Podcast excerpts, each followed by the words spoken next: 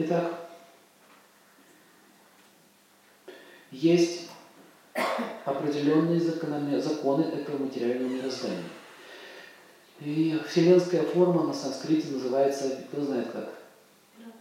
Вират Рупа. Рупа это форма, Вират вселенная форма. И она имеет определенные строения. Но сейчас есть такая наука, которая называется космология. Она изучает строение. То есть это все о космосе. Поверьте, нам жизни не хватит, чтобы изучить этот космос, как он сложно устроен. Но наша планета Земля находится в средней планетной системе. Система – это галактика. На санскрите называется лока. Лока. Лока переводится не планета. Лока – это галактика. И хочу вам сказать одну интересную вещь, что живые существа на санскрите называются дживы, и они существуют в этих вот трех системах. Первая система, она называется низшая планетная система.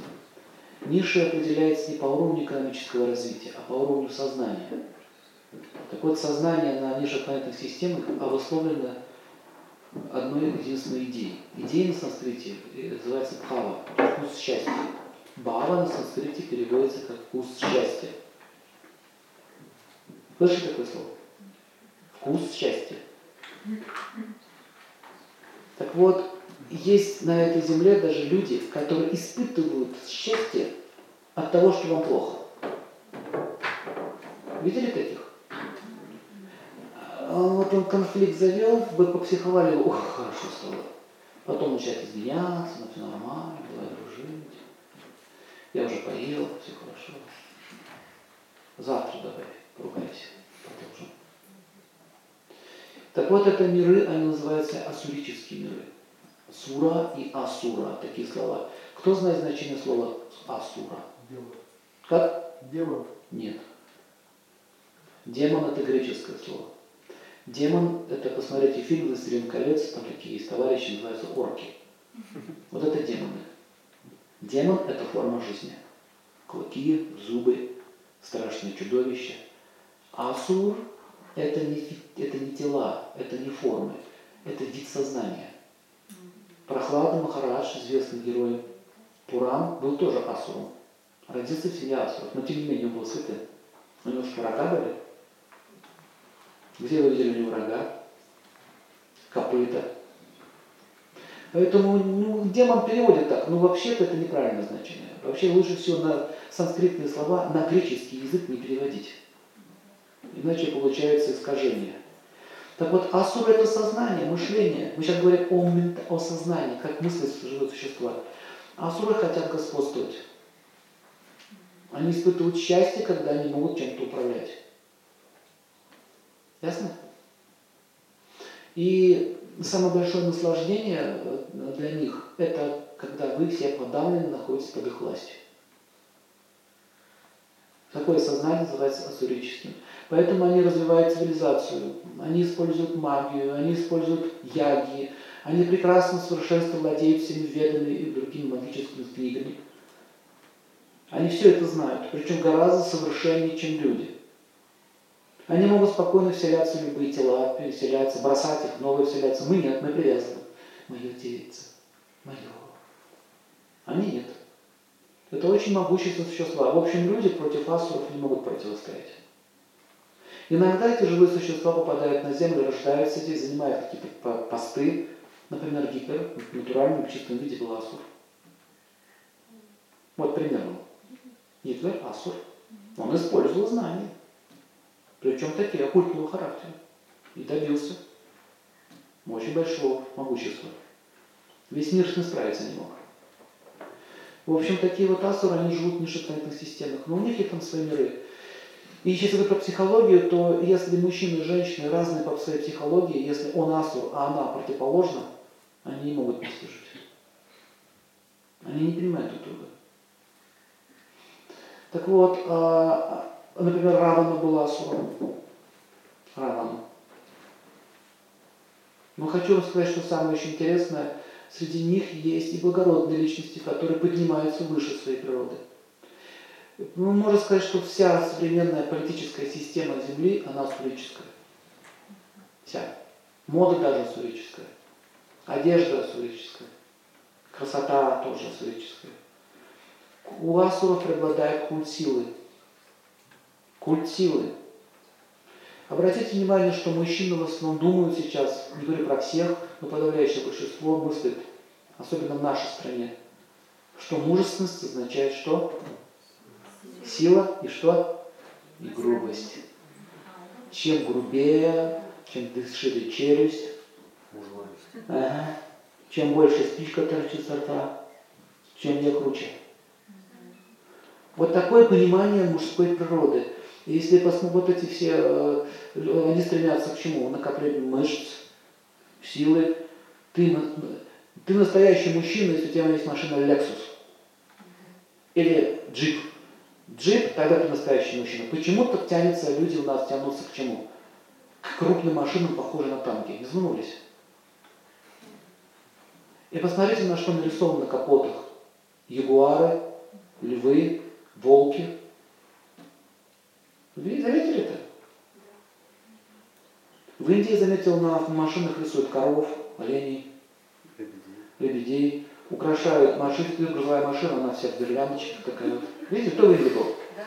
Вы это заметили? Наш мужчина скажет, что? Что это за детский сад устроили? Я, я что хочу сказать, что какие разные мировоззрения, вкусы. И когда асурическая природа преобладает, это начинает преобладать в самой семье. Муж, я сказал так. А почему ты так сказал? А потому что я так сказал. А приведи аргументы, почему ты должна принимать то, что ты сказал. Мой аргумент это кулак по лицу. Вот мой аргумент. Хлопание дверью и разбитое, разбитое окно. Вот мой аргумент. Когда любой вопрос решается силой, это называется асурическое сознание. Ясно? В политике та же самая идея. Кто-то нас не хочет понять, не хочет жить так, как мы хотим, чтобы вы жили. Поэтому наш аргумент что? Бомба. Вам на голову. Вы поняли? Вы должны принять нашу идею. Вы не хотите принять нашу идею. Хорошо. Тогда вы примите нашу идею через наши пули. Вот с этого кроется, с этого идет вся вот эта вот проблема. То же самое отношение наступает и в природе. Так, мы видим горы, в горах что находится? Железо. Что нужно сделать? Рвануть гору. Неаккуратно, даже если ты берешь, скрыть, да, потом там вот закопать, посадить там деревья, да, восстановить то, что ты забрал. Нет, мы ее рванем, достанем, поимеем, а потом природа тебя поимела. Как это в Крыму. Не в Крыму, это в Крымске взяла и пленила всех. Вот что сейчас происходит? То есть, когда человечество в такое состояние погружается, оно становится в антагонизм с природой. Природа не хочет больше их воспринимать, она начинает их выплевывать, как паразитов. То же самое происходит в семье, та же идея. Сейчас мы будем углубляться в семейной жизни. Так вот, наша семейная жизнь – это взаимоотношения. Мы живем вместе, мужчина и женщина. И образование начинается с того, что человек сначала должен быть просвещен. И я сейчас расскажу, в чем заключалось ведическое образование. Вообще, кто понимает значение слова ведическая культура? Поднимите руку. Что в вашем понятии?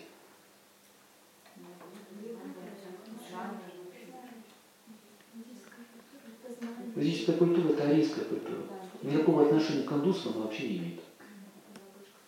Вообще никакого не имеет.